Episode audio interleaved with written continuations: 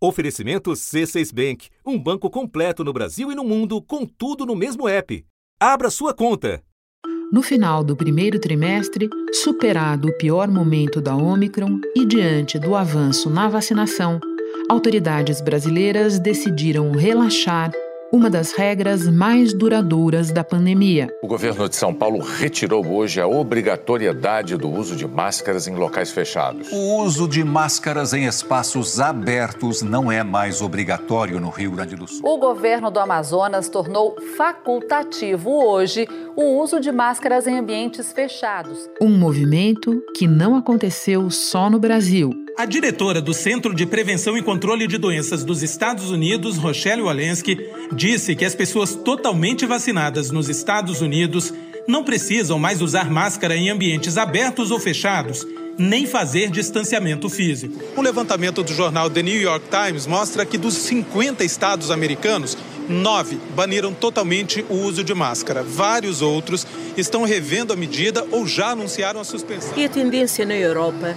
desde o início do ano, deixar cair o uso da máscara, o próximo país da lista Espanha. A França deixou de exigir o uso de máscara no transporte público. E a partir de hoje também, a União Europeia suspendeu a obrigação da proteção em aeroportos e voos. Só que agora, por uma combinação de fatores, a curva de novas infecções volta a preocupar. O escritório da OMS para as Américas disse que o maior aumento no número de casos na região foi na América do Sul, 43% na contramão do mundo. Aqui no Brasil, o momento é de atenção. A média de casos está em alta, de 96%. Todas as regiões do país registraram um aumento de casos e de hospitalizações de Covid-19 na última semana.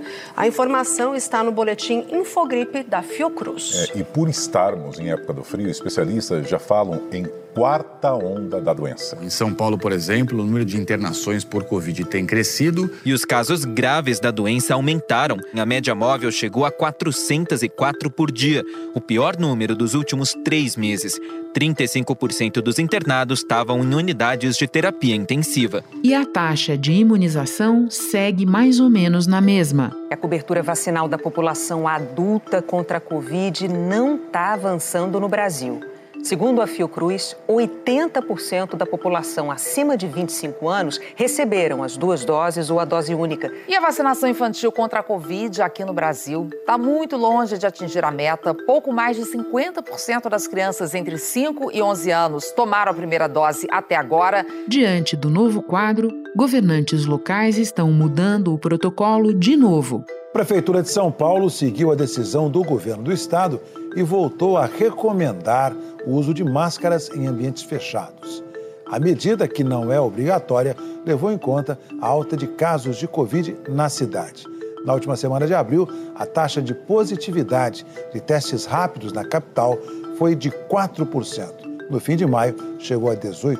Para alguns especialistas, um imperativo de saúde pública. Ela vai fazer parte da indumentária a partir de agora e é uma coisa civilizada. É correto usar as máscaras. E para ir em eventos, para ter esse refresco, essa coisa da saúde mental, nós precisamos aprender a usar máscara. Para outros, trata-se de apostar no discernimento de cada um. Não se trata do Estado mais legislar sobre obrigatoriedade ou não.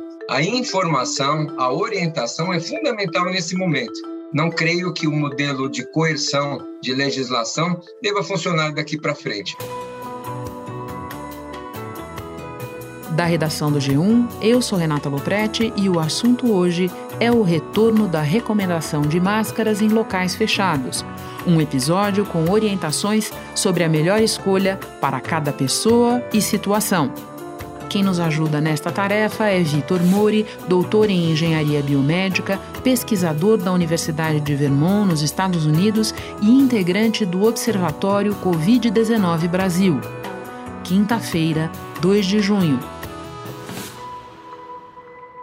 Vitor, a quais fatores nós devemos ou podemos atribuir a recente alta de casos de Covid no Brasil? É muito difícil é, determinar é, é, de maneira clara né, e com bastante certeza qual é um fator que levou ao aumento, a uma diminuição de casos. No entanto, uma coisa que a gente observa, e esse é um padrão observado no curso da pandemia e também observado para outros vírus respiratórios, é que a gente tem um aumento da circulação desses vírus no período do inverno, com a temperatura mais baixa, o clima mais seco. É, no hemisfério norte, esse padrão é muito claro, é, especialmente porque o inverno no hemisfério norte costuma ser muito rigoroso na Europa, na Ásia, nos Estados Unidos, no Canadá. O alerta foi feito agora pela Organização Mundial da Saúde. A nova onda de infecções por coronavírus aqui na Europa, bem perto da chegada do inverno, ameaça provocar até meio milhão de mortes. A gente lembra que o inverno no hemisfério norte termina no fim de março. Portanto... Então, o que acontece é que as pessoas acabam ficando mais tempo em ambientes fechados, ambientes internos, às vezes ambientes que têm pouca ventilação, pouca troca de ar com o meio externo, ou até é, é, filtragem insuficiente do ar. Isso facilita a transmissão de vírus respiratórios como o SARS-CoV-2. A gente teve é, dias muito frios no Brasil é, nas últimas duas, três semanas. O frio intenso alcançou regiões do país que não costumam ter temperaturas tão baixas e produziu fenômenos incomuns no outono brasileiro. No Distrito Federal, o frio desta quinta-feira fez história. No Gama, os termômetros marcaram 1,4 grau, a temperatura mais baixa desde 1961, quando começaram a ser monitoradas. Mas a sensação térmica em alguns lugares foi ainda menor. Em Brasília, chegou a 2 graus negativos. E aí é muito difícil você manter as janelas abertas, ter trocas de ar com o meio externo de forma constante, ou até se manter mesmo em ambientes ao ar livre é um pouco mais difícil. Então, esse pode ser um fator que ajuda a, a, a explicar esse possível aumento de casos, mas imagino que talvez não seja o único fator, possam ter mais coisas por trás. E é sempre muito importante também estar tá acompanhando é, o surgimento de novas variantes. Né? Então, tomando cuidado para que não tenha uma nova variante que possa ser mais transmissível é, circulando no território brasileiro. Vitor, quando você olha para as taxas de vacinação no Brasil, quer dizer, como é que foi essa curva em meses recentes, como ela está hoje, é algo que chama a tua atenção? A nossa taxa de vacinação nos deixa bem preparados, digamos assim, para entrar nesse que será o terceiro inverno nosso da pandemia? O Brasil teve uma adesão à vacinação é, bastante grande em comparação a outros países. Acho que é um reflexo muito grande da, da, nossa cultura de, de vacinação, que vem de, de muitas décadas, e de um sistema de saúde amplo, gratuito e universal. Quase 83% dos brasileiros com 5 anos ou mais receberam as duas doses ou dose única da vacina e 57,15% de quem tem 18 anos ou mais tomaram a dose de reforço. É, acho que é muito importante reforçar a, a importância da, da, terceira dose ou da dose de reforço. Então, quem ainda não tomou a sua dose de reforço e está elegível para isso, é muito importante é, que vá tomar a sua dose de reforço, que você esteja com o ciclo mais atualizado possível de, de vacinação. Mas é, é sempre importante a gente acompanhar os casos e tomar medidas é, é de intervenção não farmacológicas se a gente perceber a situação da pandemia saindo de, de controle. Ainda uma pergunta sobre vacinação. O ritmo da campanha das crianças te preocupa ou não necessariamente? Me causa um pouco de preocupação, sim. Especialmente porque a gente tem no inverno uma maior dificuldade em abrir as janelas e a gente tem um bom conhecimento sobre o histórico de circulação de vírus respiratórios em escolas. O que, que a gente recomenda? Primeiro, criança com sintoma que não pode aula. E segundo, que as escolas tenham protocolos de uso de máscara e especialmente do que, que vai ser feito caso uma criança teste positivo.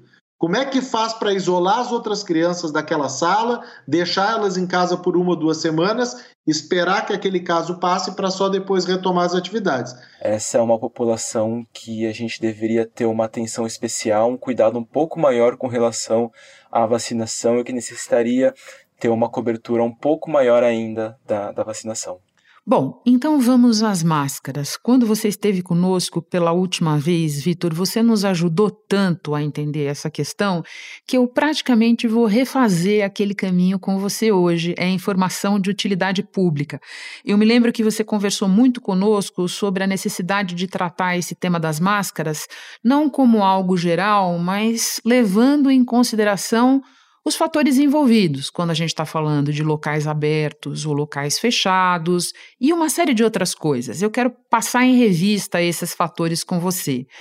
Primeiro, locais abertos e locais fechados. Como é que a gente deve avaliar a diferença de risco nessas duas situações? Bom, é, no curso da pandemia, o que a gente aprendeu é que a transmissão do SARS-CoV-2, do vírus que causa a Covid-19, se dá principalmente pelo ar. Então, uma pessoa infectada, quando ela está falando, tossindo, respirando, espirrando, ela libera partículas que podem estar contaminadas com o vírus e essas partículas elas vão se acumulando num espaço fechado, num espaço interno, quando a gente tem pouca circulação de ar como externa, quando a gente não tem uma filtragem adequada. E como essas partículas vão se acumulando, se uma pessoa suscetível acaba entrando nesse ambiente e também respirando esse ar que tem uma alta concentração dessas partículas, ela acaba se infectando também. Eu sempre faço uma analogia com a fumaça do cigarro. A gente pode pensar essas partículas eliminadas como se fosse a fumaça do cigarro. Então, como se uma pessoa infectada estivesse fumando. Se você está num ambiente fechado, mal ventilado, sem trocas de ar com o meio externo, essa fumaça ela vai se acumulando e uma pessoa pode acabar inalando essa fumaça e também se infectando. Agora, num ambiente externo, essa fumaça ela se dissipa muito rapidamente, ela se dispersa no ar de forma muito rápida, então os riscos são muito menores. É, o que se estima é que menos de 1% dos eventos de transmissão acontecem ao ar livre. Então, uma das medidas mais eficazes que a gente tem para se proteger é se manter em ambientes ao ar livre, ou, se isso não for possível, promovendo uma boa troca de ar com um meio externo. E vale lembrar que o risco ao ar livre não é zero. Se a gente tem uma interação muito próxima, face a face principalmente, é, a gente acaba aumentando o nosso risco. E nesse ponto, o distanciamento é importante, né? Uma interação próxima, face a face, é como se aquela, toda aquela fumaça, todo aquele fluxo de ar com as partículas contaminadas vai direto no nosso rosto, a gente acaba inalando uma grande é, é, quantidade dessas partículas. Então, nesse aspecto, é importante dizer que ao ar livre é muito mais seguro, né? e quanto maior for o distanciamento ao ar livre, mais bem protegido a gente vai estar. Tem que tomar atenção principalmente com as interações próximas, face a face e sem máscara. Lembrando que a recomendação que está voltando em algumas praças no Brasil é para uso em locais fechados. Um outro fator que eu te coloco: número de doses de vacina tomadas. Isso deve ser levado em conta na hora de decidir preciso ou não de máscara neste ambiente ou neste ambiente fechado? Eu acho que é um dos pontos que, que é importante se levar em conta, né? mas não só o único. Acho que a gente também não pode pensar só porque a gente está com o ciclo vacinal completo que a gente precisa, necessita abrir mão de todos os os cuidados. É, eu levaria em conta diversos fatores na hora de fazer uma escolha com relação ao uso da máscara. Vamos lá. É, o primeiro fator seria o seu nível de vulnerabilidade e o nível de vulnerabilidade das pessoas que moram na, com você ou que estão ao seu entorno. Então, se você é uma pessoa imunossuprimida, ou se você mora com alguém que é imunossuprimido, ou se você mora com alguém que é mais idoso e mesmo com ciclo vacinal completo acaba tendo um risco maior de desenvolver um caso grave de Covid caso se infecte, acho que esse é um ponto importante para ser levado em conta para ser um pouquinho mais cauteloso com relação às medidas preventivas. É, uma coisa importante a se levar em conta é a tolerância individual ao risco. É, nesse momento de transição da pandemia, a gente tem pessoas em diferentes fases da, de descompressão. Então, pessoas que já estão um pouco mais relaxadas, pessoas que ainda passam por um estresse muito grande quando tem que ir para um local fechado, quando tem que ir para um local com, com, com maior número de pessoas. Né? Então, avaliar sua própria tolerância ao risco também é importante na hora de tomar essa, essa decisão. Agora, você tem 30 anos, vai a festa em ambientes fechados, mal ventilados, você tem um comportamento de risco que pode te levar a ter uma doença muito grave. O que define o risco de transmissão de uma doença, uma epidemia de uma doença infecciosa, é o comportamento, não é? A vacinação também é algo para se levar em conta, especialmente caso você tenha interações próximas ou conviva com pessoas que ainda não tiveram a chance de ser vacinadas, seja qual for o motivo, mas especialmente com, com crianças pequenas que ainda não tiveram a, a oportunidade de ser vacinadas, talvez valha um cuidado um pouco maior. Também é importante avaliar o ambiente que você vai estar. Então, se é um ambiente ao ar livre, talvez você possa ser um pouquinho mais, mais relaxado, num ambiente fechado, um pouquinho mais cuidadoso, avaliar a circulação de ar no ambiente fechado, avaliar quantas pessoas vão estar nesse ambiente fechado e quão próximas você vai estar dessas pessoas e também qual vai ser o comportamento das pessoas nesse ambiente fechado. Então, no local que as pessoas estão falando alto, gritando, cantando, esse risco acaba sendo um pouco maior, dado a maior emissão de partículas devido a esses comportamentos, né? E aí também fazer uma escolha com relação ao tipo da máscara que você vai utilizar. Lembrando que é, máscaras cirúrgicas e máscaras de pano, elas funcionam muito bem como um controle da fonte, ou seja, para você reduzir a quantidade de partículas que você emite e assim você proteger o outro. Já as máscaras PFF2, bem ajustadas ao rosto, sem é, vazamento de ar pela, pelas bordas e pelas extremidades, além delas fornecerem um alto nível de proteção coletiva, além delas serem muito boas como um controle da fonte, quando bem utilizadas, elas também fornecem um alto nível de proteção para quem está usando, é para você se proteger do outro. Espera só um pouquinho que eu já retomo a conversa com o Vitor Mori. Com o C6 Bank, você está no topo da experiência que um banco pode te oferecer. Você tem tudo para sua vida financeira no mesmo app, no Brasil e no mundo todo. A primeira conta global do país e atendimento personalizado, além de uma plataforma de investimentos em real e dólar com produtos exclusivos oferecidos pelo C6 em parceria com o JP Morgan Asset Management. Quer aproveitar hoje o que os outros bancos só vão oferecer amanhã? Conheça o C6 Bank. Tá esperando o quê? C6 Bank. Deixa eu aproveitar que você mencionou locais abertos e pessoas gritando, pessoas cantando, para falar de aglomeração, pensando que nós estamos entrando no período das festas juninas. Como é que você avalia o risco de estar sem máscara nessa situação? Estando em ambiente aberto, ao ar livre, esse risco já é bem menor, mesmo se tiver pessoas é, cantando, gritando e mais próximas. Eu me preocuparia bastante, por outro lado, com ambientes fechados, né, com muitas pessoas, as pessoas gritando, pessoas cantando. Né? Então, uma, uma, um encontro desse tipo com muitas pessoas muito próximas no ambiente fechado é algo para se tomar um pouquinho mais de cuidado caso você queira se proteger um pouco mais da Covid. Então, mesmo se você quiser participar desse tipo de evento, talvez seja interessante utilizar uma máscara de boa qualidade, mas se possível, né, preferência por, por esse tipo de evento em locais abertos ao ar livre, são muito mais seguros. Tratamento do ar em locais fechados, alguma coisa que a gente deva prestar atenção? Isso eu espero que seja algo que a gente leve da, daqui para frente que a gente tome como uma lição da pandemia a importância da qualidade do ar em ambientes internos. É algo que por muitos anos foi muito negligenciado. Então, a gente nas últimas décadas a gente passou por um momento de vedar mais os espaços fechados, colocar um ar condicionado e não focar tanto na circulação é, é, de ar com meio externo, sem necessariamente ter uma preocupação com a filtragem adequada do ar que, que a gente promove nesse tipo de espaço. A gente tem regras é, e regulamentações muito bem definidas, com critérios muito objetivos com relação à filtragem do ar, a qualidade do ar, o sistema de filtragem, a quantidade de vezes que o ar é completamente filtrado por hora. Né? Então, tudo isso já é bem estabelecido nas regulamentações, mas nem sempre essas regras, regulamentações são aplicadas. Né? Se um aluno estiver com Covid e todas as janelas ficarem fechadas, a contaminação se espalha pela sala, colocando os outros em risco. Mas se uma janela estiver aberta, podem acontecer quatro trocas de ar do ambiente em uma hora, que é o mínimo necessário. Se além disso for instalado um purificador de ar, é possível chegar a seis trocas completas de ar em uma hora.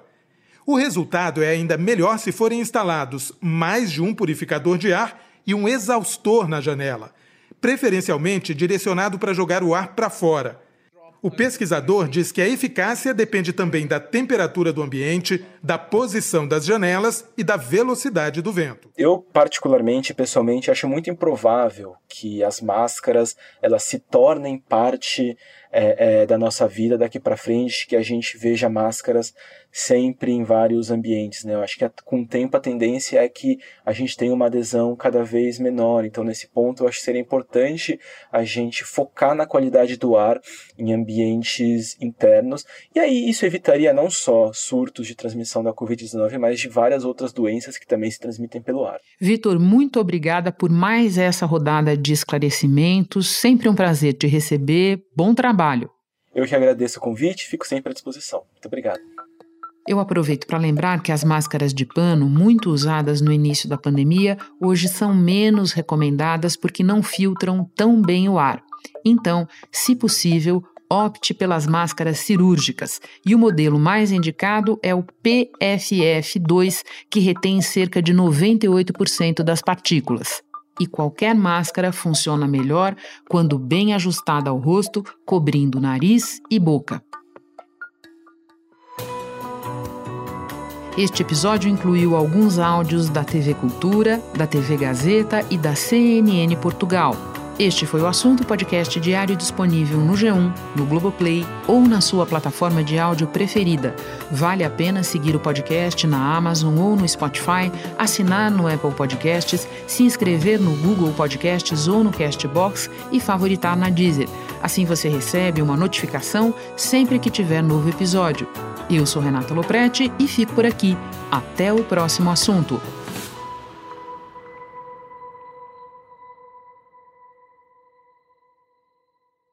Você no topo da experiência financeira que um banco pode oferecer. Escolha um banco completo no Brasil e em qualquer lugar do mundo. Abra sua conta no C6 Bank.